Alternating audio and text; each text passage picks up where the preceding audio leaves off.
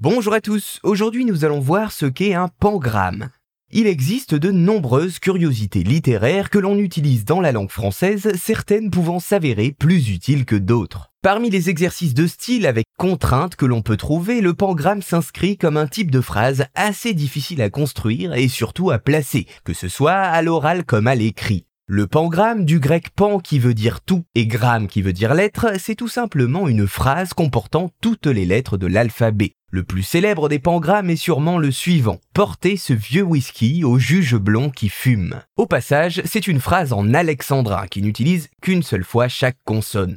En français, le but pour un bon pangramme, vous vous en doutez, c'est donc d'arriver à allier concision en faisant la phrase la plus courte possible, tout en gardant un sens cohérent, sans avoir recours à des abréviations ou des lettres isolées. En suivant cette logique, un pangramme en français doit comprendre au minimum 26 lettres ou alors 42 si une personne aventureuse s'amuse à ajouter toutes les lettres avec accent et avec ligature. En fait, dans la réalité, il apparaît difficile de faire un pangramme intelligible avec moins de 30 lettres minimum. Parmi d'autres exemples de pangrammes célèbres, on retrouve la phrase suivante. J'ai versé 5 yogourts au kiwi sur de la pizza flambée. Et même si cela ne paraît pas très appétissant, la contrainte est ici respectée et utilise un des termes qui revient le plus dans ce genre d'exercice, le mot kiwi qui permet à la fois d'utiliser la lettre K et W, tout comme le mot whisky qui est également très récurrent dans les pangrammes.